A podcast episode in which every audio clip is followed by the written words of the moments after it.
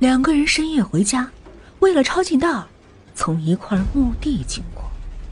等他们走到一半时，就被一阵轻轻的叩击声给吓住。这声音是从某个阴暗处传来的，他们被吓得浑身发抖。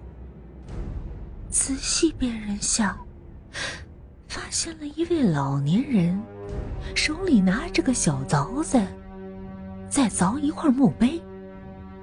其中一个人就问：“哎呀，我的天哪！这位老先生，你吓死我了！我以为你是鬼呢。这么晚了，你一个人在这儿干嘛呀？”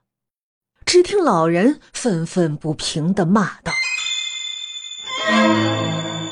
这帮小兔崽子，把我的名儿给刻错了，我改改。”